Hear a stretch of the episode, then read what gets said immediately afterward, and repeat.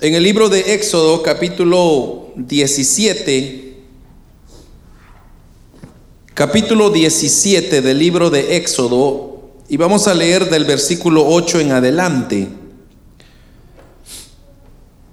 Y dice, hermanos, la palabra del Señor, Éxodo capítulo 17, versículo 8.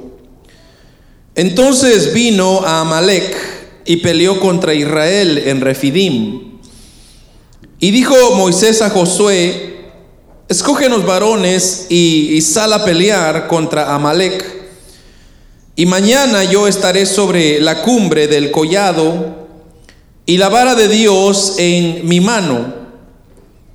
E hizo Josué como le dijo Moisés, peleando contra Amalek y Moisés y Aarón y Ur subieron a la cumbre del collado. Y sucedía que cuando alzaba Moisés su mano, Israel prevalecía.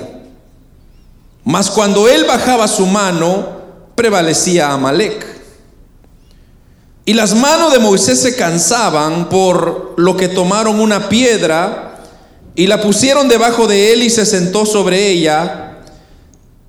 Y Aarón y Ur sostenían sus manos el uno de un lado y del otro del otro. Y así hubo en sus manos firmeza hasta que se puso el sol. Y Josué deshizo a Amalek y a su pueblo a filo de espada. Y quisiera, hermanos, que meditáramos brevemente en sobre cuál es nuestra posición en la batalla. ¿Cuál es mi posición? ¿A dónde es que yo tengo que estar en esta batalla? Hermanos, en esta ocasión tenemos una vez más el ejemplo del pueblo de Israel. Cuando ellos recientemente, hermanos, acababan de salir de una esclavitud donde habían estado 430 años, hermanos esclavos de Faraón. Y ellos habían sido, hermanos, lamentablemente abusados físicamente, porque el pueblo de Israel era un pueblo especial que Dios había escogido en su plan divino. Y de tal manera que la oposición se levantó en contra de ella, hasta que Dios escuchó y mandó a su siervo Moisés a rescatar a ese pueblo. Luego que el Señor, hermano, después de diez plagas, trata con Egipto y, al fin Faraón le da permiso, hermanos, a que ellos saliesen de Egipto, se enfrentan con el primer problema, que era el mar, donde ellos, muchos de ellos dudaron, otros de ellos tuvieron fe, y Dios se manifiesta de una manera sobrenatural y hermanos, podemos ver cómo el Señor abrió el mar rojo, el pueblo de Israel pasó en seco y el, enemigo, el ejército de Egipto quiso hacer lo mismo, pero como aquellos no tenían en realidad la bendición que el pueblo de Israel tenía, entonces quedaron ahogados en el mar. Pero cuando salieron de ahí y pasaron ese gran milagro, se enfrentaron a otro problema. Y ahora el problema era el alimento, que es el capítulo anterior a este, donde ellos se, se quejan delante de Moisés y le dicen, Moisés, nos sacaste de Egipto y ¿cómo es posible que ahora no tenemos que comer? Entonces una vez más Moisés, hermanos, tiene que venir delante de Dios y presentar aquella queja y decirle, Dios, Tú que nos sacaste a este lugar, de igual manera tienes que proveer algún medio, algún recurso. Ahora nótese usted el, el cronograma que estamos siguiendo, el patrón que estamos siguiendo, y es que el hombre lo único que hace es pedir. El hombre lo único que está haciendo es, hermano, desear y demandar y decirle a Dios, Señor, tú lo hiciste, tú me sacaste. Señor, tú fuiste el que me trajo a este lugar, tú fuiste el que me me sacó de mi país, me sacó de mi casa, me sacaste de aquí. Entonces, pero no vemos a un pueblo, hermanos, que debería estar agradecido con Dios. En vez de decir, Señor, te doy gracias y te alabo porque me sacaste de esa esclavitud y ahora aquí me tienes. Yo no sé cómo voy a comer, pero eso es lo de menos. Yo te alabo. Son muy pocos. Porque la mayoría lo que hace es comienza, comienza a quejarse de sus, de sus situaciones y de sus circunstancias. Como que si la culpa fuese de Dios.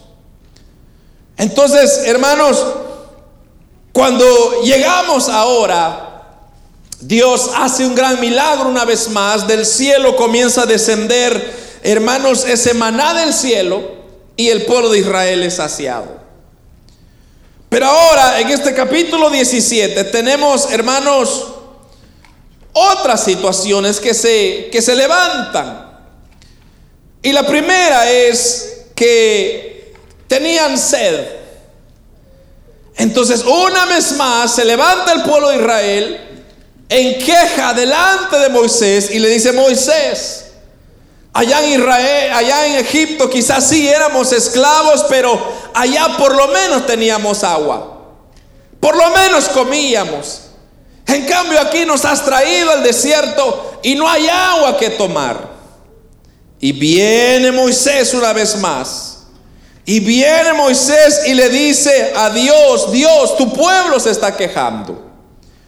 Entonces el Señor le dice a Moisés, Moisés, yo estaré delante de ti y allí en la peña de Oreb, ahí golpearás la peña y saldrá de ella aguas y beberá el pueblo. Y Moisés lo hizo así en presencia de los ancianos de Israel, dice el versículo 6 del capítulo 17. Ahora ya el pueblo de Israel había experimentado el poder transformador de Dios, pero se enfrenta ahora con el hambre y Dios sacia. Se enfrenta con el con la sed y Dios vuelve a saciar. Pero los versículos que yo leí, entonces ahora hay otro problema más serio todavía. Porque ahora que el pueblo de Israel marchaba hacia su destino final, que era la tierra prometida, ellos se enfrentan, amados hermanos, con un enemigo que les hizo, les declaró la guerra, y eso es Amalek. Entonces, hermanos, camino a esa tierra prometida se encontró un enemigo y que, hermanos, se opuso a que el pueblo de Israel pasase y que no había, amados hermanos, una otra opción sino solo enfrentarlo. Ahora, nótese usted de que Israel recién está saliendo. Israel no tiene un ejército. Israel no está preparado militarmente para enfrentar una guerra como la que ahora tiene que enfrentar. Entonces lo primero que, hermano, nosotros vemos acá es que como hijos de Dios, como siervos del Señor, escogidos de Dios, como cristianos que somos, que creemos en nuestro Señor Jesucristo, enfrentaremos guerras, enfrentaremos dificultades, Enfrentaremos, hermanos, situaciones en nuestro caminar que nos querrán alejar de nuestro propósito en Dios. Pero aquí es donde podemos aprender algunos principios importantes que vemos en este estudio o en estos versículos que el pueblo de Israel pasó. Porque como dije, el pueblo de Israel quería llegar a la tierra prometida, pero ese camino no iba a ser fácil, sino que ellos tenían que enfrentar obstáculos y era necesario vencer los obstáculos. Hermanos, el Señor nos ha venido hablando mucho sobre la vida de Pablo y a mí me encanta cómo el apóstol Pablo define bien claramente cómo es el creyente en esta tierra. Y para que no podamos nosotros decir, hermanos, que yo no entiendo lo que está diciendo, el apóstol Pablo lo hace bien fácil. Porque, hermanos, él dice, nosotros los cristianos, los hijos de Dios, Estamos corriendo en una pista, en una carrera, dice el apóstol Pablo. Y todos estamos corriendo hacia una meta final que es la corona de la vida eterna. Pero dice él, para poder ganar, para poder cruzar esa meta, yo tengo que correr esa pista. Ahora, esa pista no será fácil de, hermanos una línea recta, sino que hay haber obstáculos en el camino que hay que saltar y si usted se cae se tiene que levantar porque debemos de continuar hasta terminar nuestra carrera. El pueblo de Israel, ese era lo que tenía que hacer.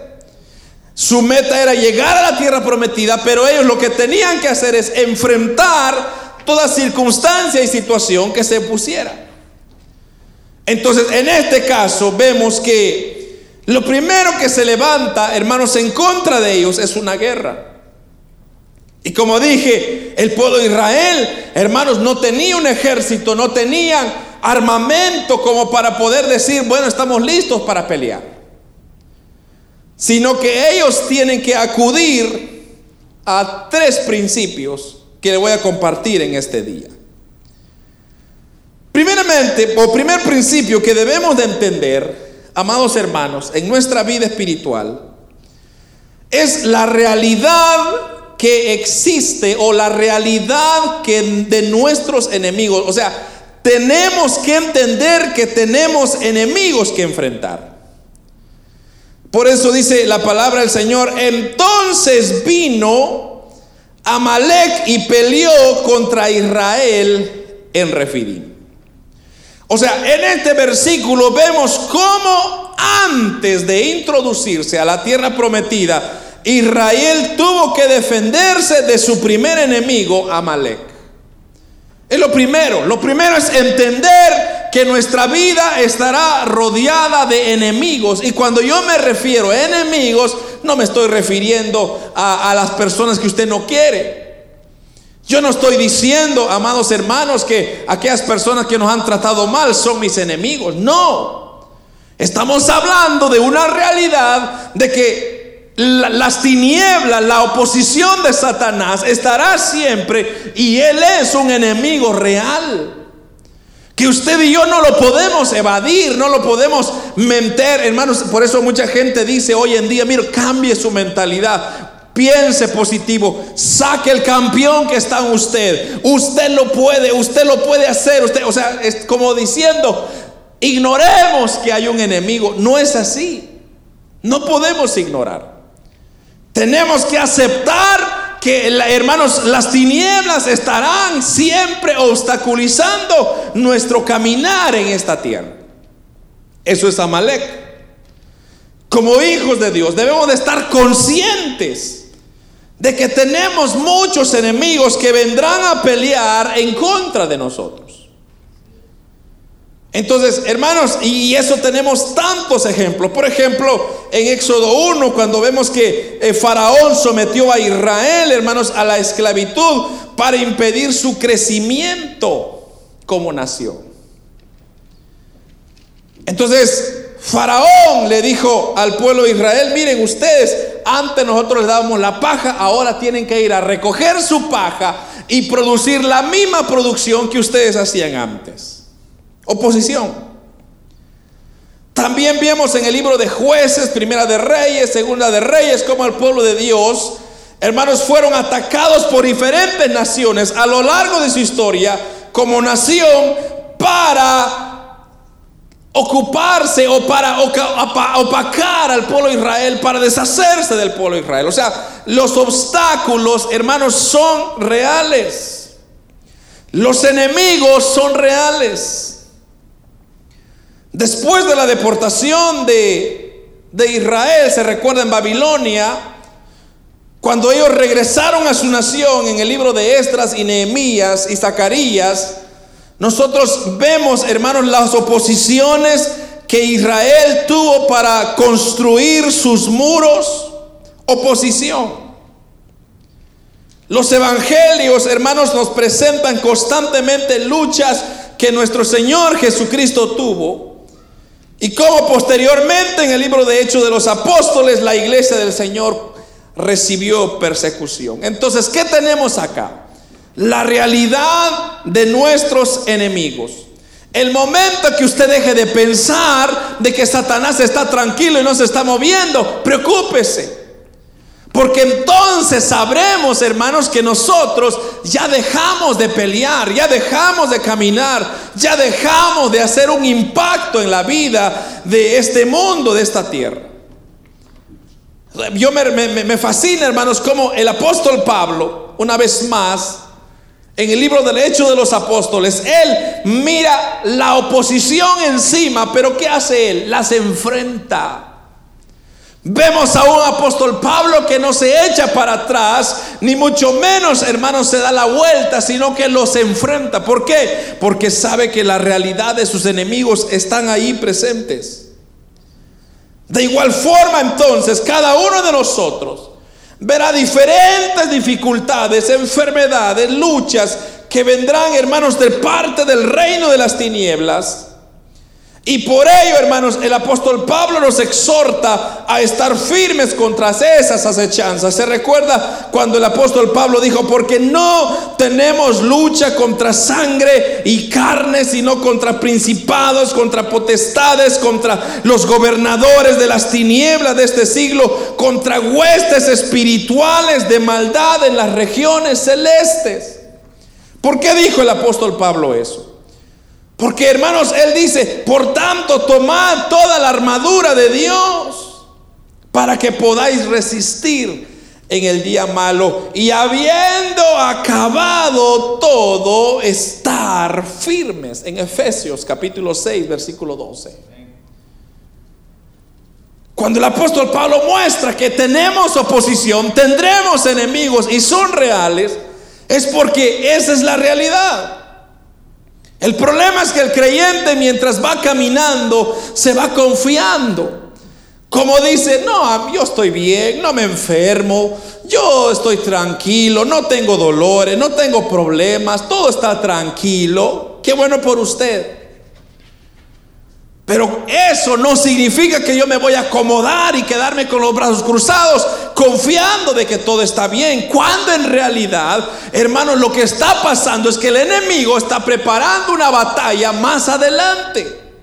Y usted debe de prepararse de igual manera. Así que como Amalek se opuso, hermanos, a Israel en su camino hacia la tierra prometida, así Satanás y sus demonios se opondrán a que nosotros cumplamos nuestro propósito en Dios y hermanos lleguemos al cielo. Eso es la oposición que nosotros vamos a confrontar.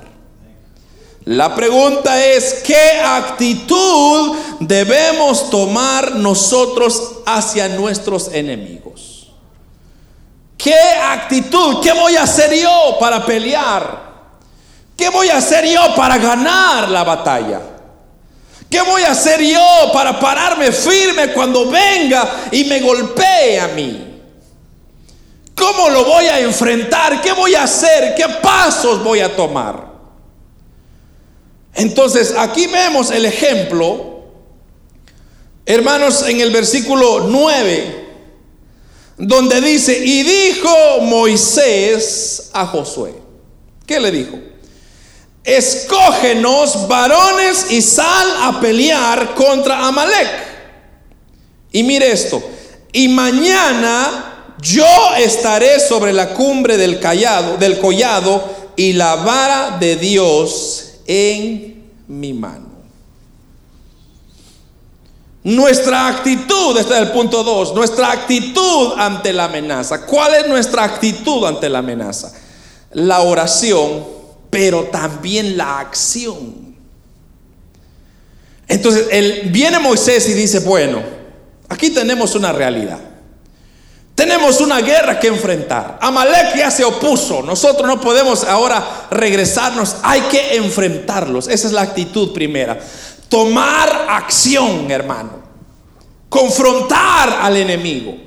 Y repito, su hermano no es su enemigo, su mamá no es el enemigo, sus papás no son los enemigos, sus hermanos no son los enemigos, es Satanás nuestro enemigo. quien hermanos usará a personas cercanas a nosotros para alejarnos de Dios. Usará a nuestra familia porque nos dolerá cuando ellos nos ofenden. Nos ofenderá, hermanos, cuando ellos tomen una actitud incorrecta. Nos dolerá en el corazón. Pero ¿qué voy a hacer yo al respecto? ¿Unirme a ese dolor? Hay personas que guardan rencor en contra de su papá, de su mamá, en contra de sus hermanos por años y por años. Y eso se va creando una raíz de amargura profunda que hermano después ya no sabe ni cómo confrontarlo. Pero no podemos odiar a nuestros hermanos, a nuestros padres, a, nadie. ¿Por qué? Porque ellos no tienen la culpa. Es Satanás que está detrás de todo, queriendo, amados hermanos, desanimarnos para pelear la batalla. Entonces viene Moisés y les dice, bueno, vamos a tomar una decisión. La decisión está bien fácil. Le dijo, Josué, Tú vas a agarrar a personas que tú ves que te van a ayudar. Entonces, lo primero es acción, esa es la acción. La acción es vamos a agarrar personas que estén dispuestas a enfrentar a este Amalek. Y luego dice él, y yo me voy a ir al monte a orar. Esa es la otra, la segunda acción. La primera acción es, es confrontar, enfrentar, prepararse, y lo segundo es buscar en oración, buscar a Dios. Y él le dice, eso me voy a encargar yo, Josué. Entonces por eso le puse, ¿de qué lado está usted de la batalla, hermano? ¿Cuál es su posición? ¿Usted de los que es como Josué, va a ir a pelear y enfrentar a los enemigos? ¿O usted es el de Moisés, el grupo de Moisés que va a ir a buscar de rodillas? ¿De cuál parte? Solo puede ser uno o lo otro. O quedarse haciendo nada como el resto. Entonces esta historia, hermano, nos enseña que ante la amenaza Moisés y el pueblo de Israel se prepararon para resistir al enemigo. Y aquí vemos, hermanos, una combinación de dos cosas. La parte de la preparación humana basada en las habilidades guerreras de Josué y la búsqueda de Moisés y del auxilio divino a través de la oración. Mire, mire hermano, esto, esto es precioso. Porque lo que está pasando aquí es que viene Moisés y Moisés no se confía. O sea, usted no puede decir, hermano, yo voy a pasar toda mi vida en oración. Hay que enfrentar la vida, hermano. Claro, hay que orar y eso es una parte esencial, súper esencial en nuestra vida. Pero también hay que enfrentar a los enemigos que, hermanos, se han de oponer. Nuestra primera opción debe de ser buscar a Dios en oración y pedir su auxilio, pero al mismo tiempo debemos de combinar, hermanos, la acción sabiendo que Él nos dará la sabiduría, la fortaleza, las habilidades, los recursos necesarios para salir adelante de nuestros problemas. Esto lo vemos claramente en toda la Biblia. Por ejemplo, Nehemías, ¿se recuerdan de Nehemías? Vemos cómo este hombre constantemente buscaba por la protección divina de Dios y el avance de la reconstrucción del templo y simultáneamente trabajaba en la obra. Hubo un momento cuando él dijo, bueno, en una mano van a tener la espada y en la otra mano el asadón. Hay que trabajar y velar, porque si nuestros enemigos se levantan, hay que hacer algo, dijo Nehemías. Hechos de los apóstoles, vemos hermanos, a los apóstoles concentrados en oración, pidiendo el favor divino para que sus enemigos no prevalecieran contra ellos y perseverando en el trabajo de la evangelización o de la predicación. Ellos estaban ahí, orando y predicando, orando y... Entonces hay dos posiciones, orar y actuar, accionar. Entonces cuando vemos, hermanos, aunque vemos muchas veces que con la oración es suficiente, y allí está Dios obrando, hermanos, pero también muchas veces vemos que también hay que accionar. Entonces, viene Josué, o perdón, Moisés, y le dice a Josué, tú agárrate un grupo de personas. Yo sé que no hay un ejército, pero tú prepara, aunque sea para asustar a Amalek. Y no te preocupes, yo y Ur, y, vamos a nosotros a ir, hermanos, a, a orar al monte para que entonces Aarón y Ur para ir y, ellos me van a echar la mano en la oración y la cosa que vamos a vencer y vamos a ganar esta batalla. Hermanos, cuando yo veo esa figura, eso se llama fe. Se llama fe, ¿por qué? Porque uno puede ver a través de lo que no se puede ver, uno puede ver ya la victoria realizada. Eso es lo que estaba haciendo Moisés. Y sigo repitiendo, hermanos, no tenían un ejército. Entonces, lógicamente, era más fácil pensar que el pueblo de Israel no iba a ganar esa batalla. Porque Amalek a eso se dedicaba. Amalek, hermanos, eso era lo que hacía, atacar, pelear, o sea, tenía un ejército entrenado. Y el pueblo de Israel no tenía eso, sino solo tenía, hermanos, algo mejor que todo el mundo tenía, y era el recurso a Dios.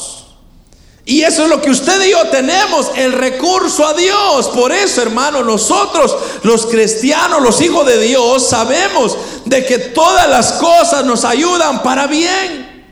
Todo lo que está pasando ahora, lo que estamos enfrentando ahora, hermanos, es una preparación que tenemos que pasar para que cuando llegue el momento de nuestra redención podamos decir, lo hicimos, hermanos, lo logramos, hermanos, porque peleamos la batalla. Pero usted no espere alcanzar la vida eterna si no está peleando su batalla espiritual. No piense usted ganar una corona de vida sin hacer nada. Como le digo, el apóstol Pablo lo puso bien en claro. Para yo poder ganar un premio, debo de participar de la carrera. Eh, para ganar un campeonato en el béisbol, yo tengo que estar en el equipo de béisbol, o baloncesto, o lo que sea.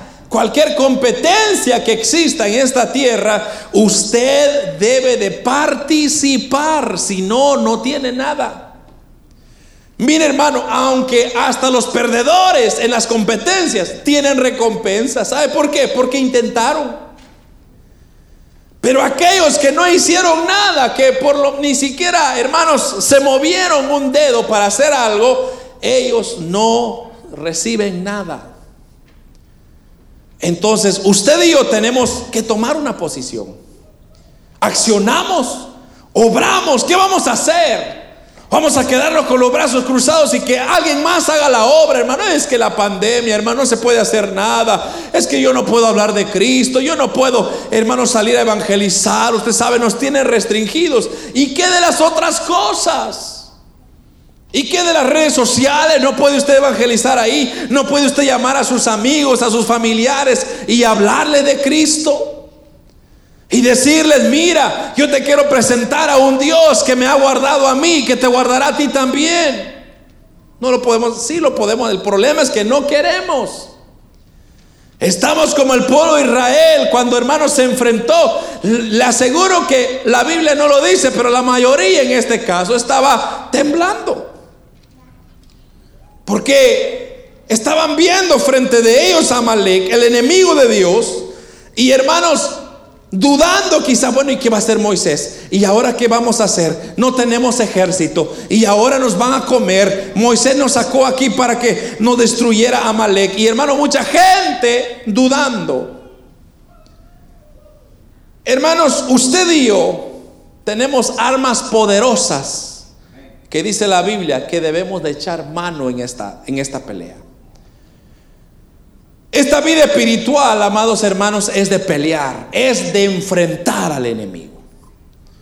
Sí, hermano, pero fíjese que aquí y allá, esos son excusas nada más. Usted y yo tenemos que tomar una actitud de acción. ¿Por qué? Porque el enemigo nos amenaza. El, enemigo quiere opacarnos. Hermanos, gracias a Dios que nuestra relación no se basa, hermanos, en una congregación grande o en familias enteras, sino en lo personal. Nuestra salvación es en lo personal. Entonces yo decido buscar a Dios y ya no tengo excusa para decir es que mi papá, mi mamá, mis hermanos, mis tíos, mis abuelos, la suegra, nada. Usted tiene la responsabilidad de buscar a Dios, enfrentar a sus enemigos y tomar acción. me encanta, me encanta lo que hace Moisés. Entonces él le dice, en el versículo 9 lo voy a repetir, y dijo Moisés a Josué, escógenos varones y sal a pelear tú contra Amalek.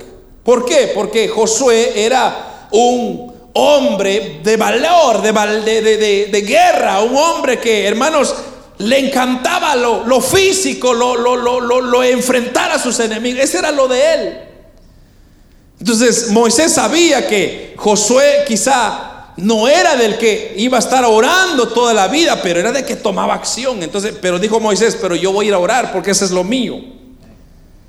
Entonces dijo, mañana yo estaré sobre la cumbre y el collado y la vara de Dios en mi mano. Mire esto, versículo 10. E hizo Josué como le dijo Moisés, peleando contra Amalek. Y Moisés y Aarón y Ur subieron a la cumbre del collado. Entonces cada grupo hizo lo que tenía que hacer. Ahora la pregunta es, ¿qué pasó con el resto del pueblo de Israel? ¿Cuántos se fueron a orar con Moisés y cuántos se fueron a la guerra? Interesante, ¿no? Porque no dice. No, en otras ocasiones la, la palabra del Señor dice, y fueron 33 mil personas. En este caso no dice nada. Sino que dice, y, y Josué se fue a pelear. Y Moisés, Aarón y Ur se fueron al monte, al collado a la cumbre del collado y ahí comenzó Moisés a interceder. Entonces eso me lleva a lo tercero. La importancia del apoyo de toda la iglesia para vencer al adversario. Mire esto, hermano. En el versículo siguiente, versículo 11, y sucedía, dice, que cuando alzaba Moisés su mano, Israel prevalecía.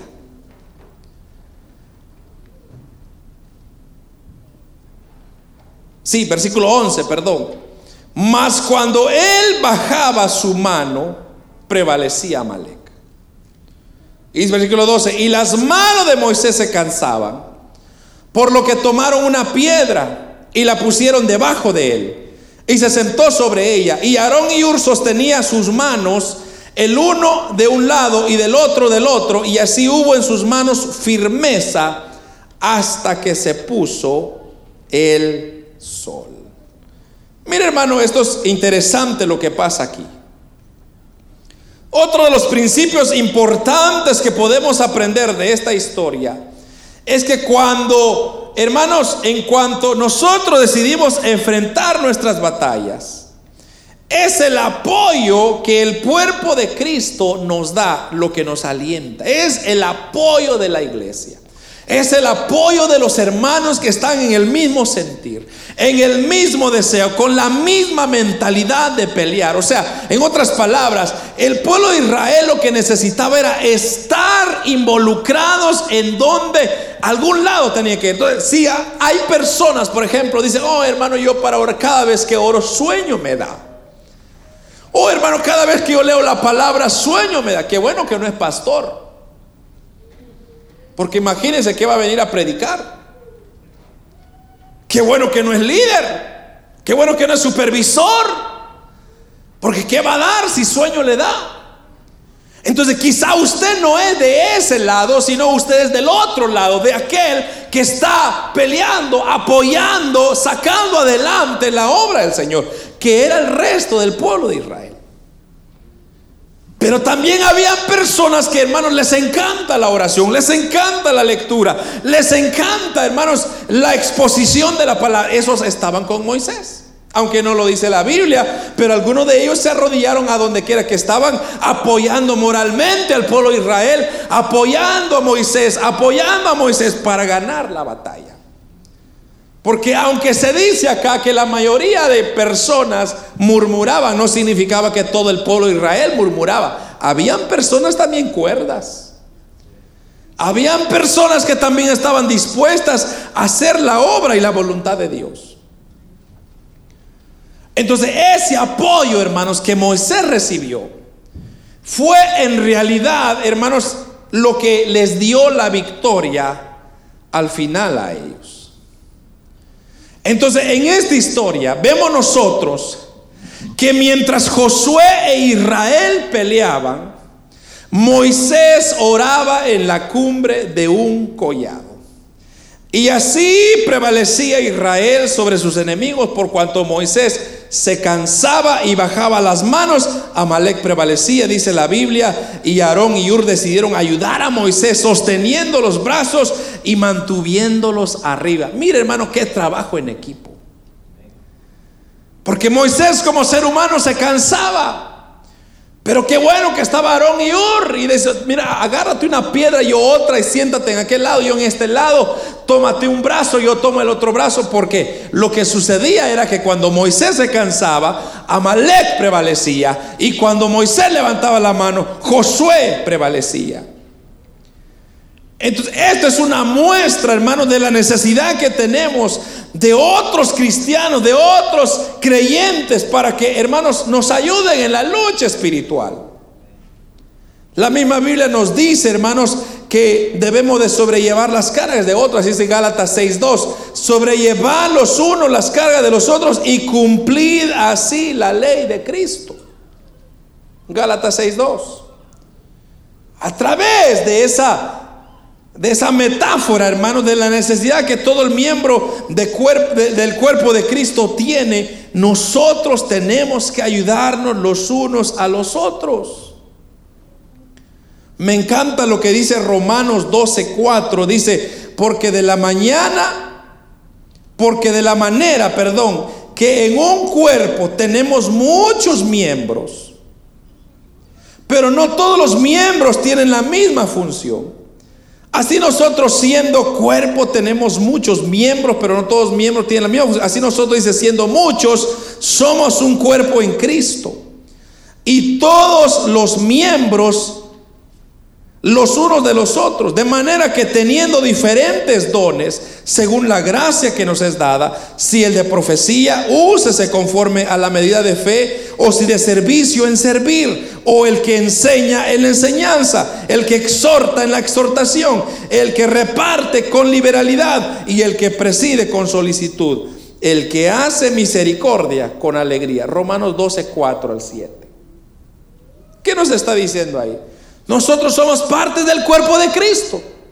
Y tenemos que nosotros, hermanos, de una forma u otra, apoyarnos.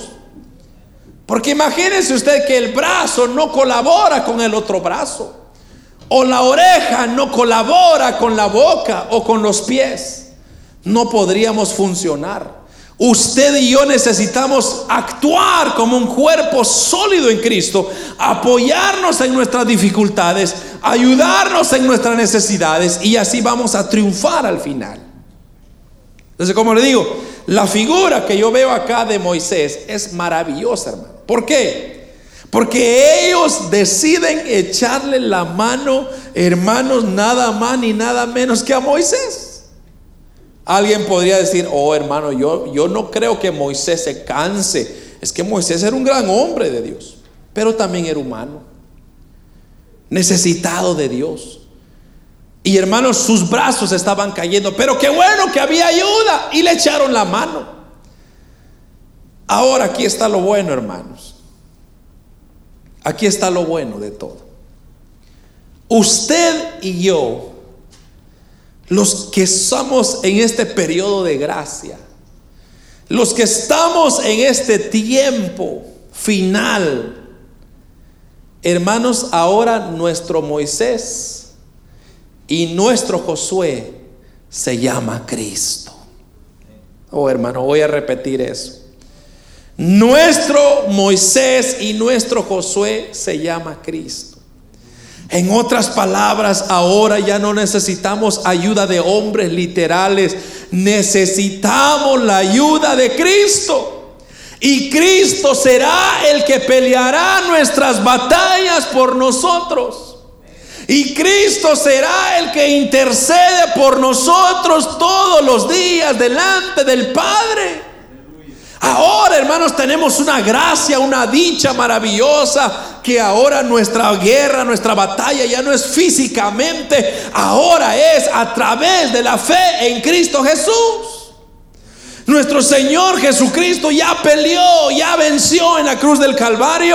Y ahora, hermanos, Él es nuestro guerrero. Y Él, hermanos, va con nosotros. Por eso dice su palabra en el libro de los Salmos 37.4. El ángel de Jehová acampa alrededor de los que le temen y los defiende. 34.7 creo que es.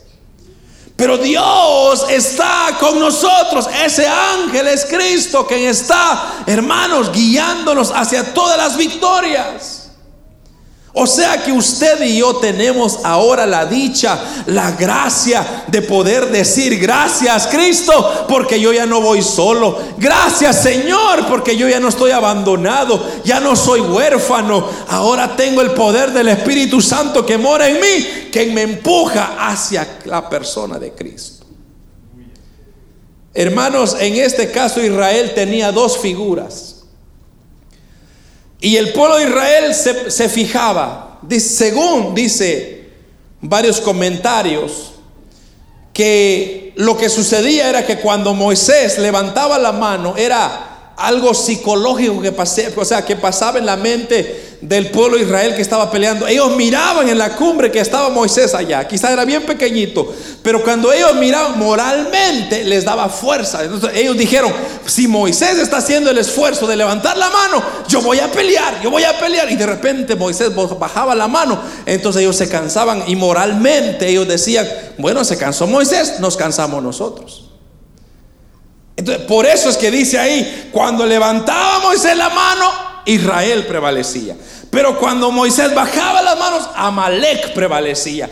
Pero hermanos, ahora usted y yo tenemos a alguien que no se cansa. A un Dios que está todos los días, hermanos, cuidándonos, guardándonos, protegiéndonos, guiándonos, enseñándonos toda verdad y justicia. Oh hermano, qué maravilloso es saber de que ahora mi Moisés, mi Josué, se llama Cristo. Y ellos, Él está, hermanos, intercediendo por nosotros delante de Dios con oraciones y ruegos, dice. Él está intercediendo por nosotros.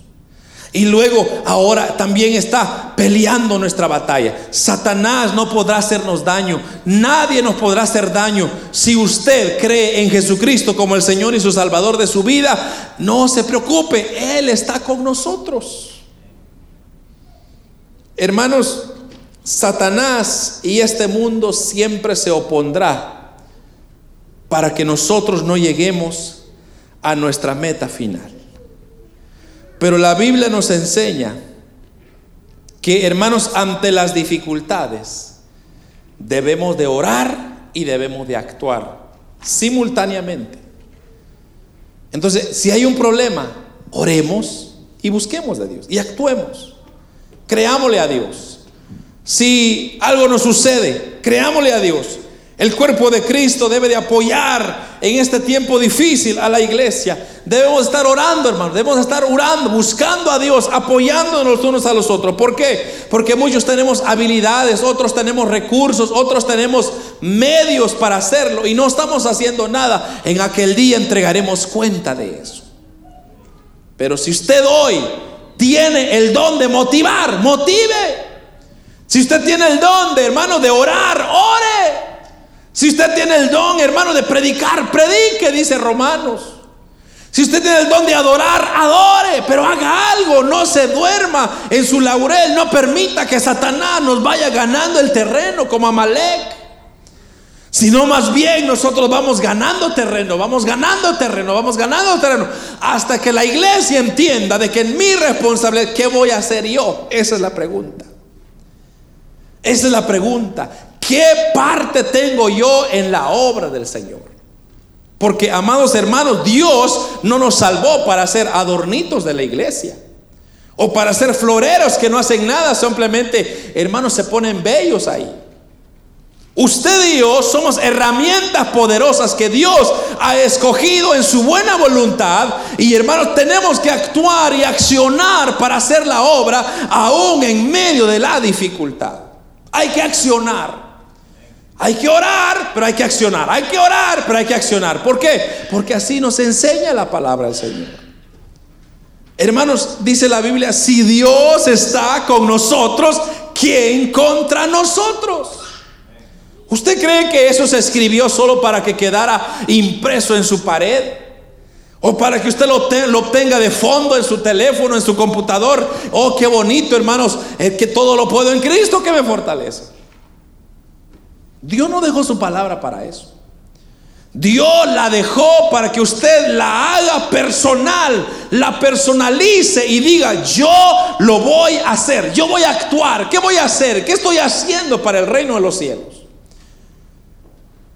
Hermanos, como dije, no todos tienen para predicar, pero tienen para orar, tienen para hacer algo, pero hagamos algo entonces. No esperemos, hermanos, que nos agarre la gran tribulación, porque ya no habrá oportunidad. Hoy es el día de accionar, hoy es el día de obrar, hoy es el día de hacer la obra. No nos desanimemos, amados hermanos. Hoy es cuando el cuerpo de Cristo debe estar más ejercitado. Porque cuánto tiempo viene el Señor diciéndonos, y en los últimos días la ciencia aumentará y todo lo que existe se, se pondrá peor de lo que está. Las pestes, hermanos, van a aumentar. Los terremotos han de venir. Y tanta destrucción se va a levantar. O sea, esto es lo que se le llama principio de dolores. Por si usted estaba esperando un mundo mejor, no hay un mundo mejor. El único mundo mejor es el mundo espiritual que nos espera al final de nuestra carrera. Donde dice la Biblia, estaremos morando con Cristo por una eternidad. Eso será maravilloso. Pero hay que accionar, hay que hacer algo. Entonces, ya sea váyase con Moisés a la cumbre y a orar, o vaya con Josué a pelear, pero haga algo, no se quede acomodado en su asiento haciendo nada, hermano. Porque si no llegará el día cuando tenemos que presentar cuentas delante de Dios y ahí no hay excusa que valdrá la pena.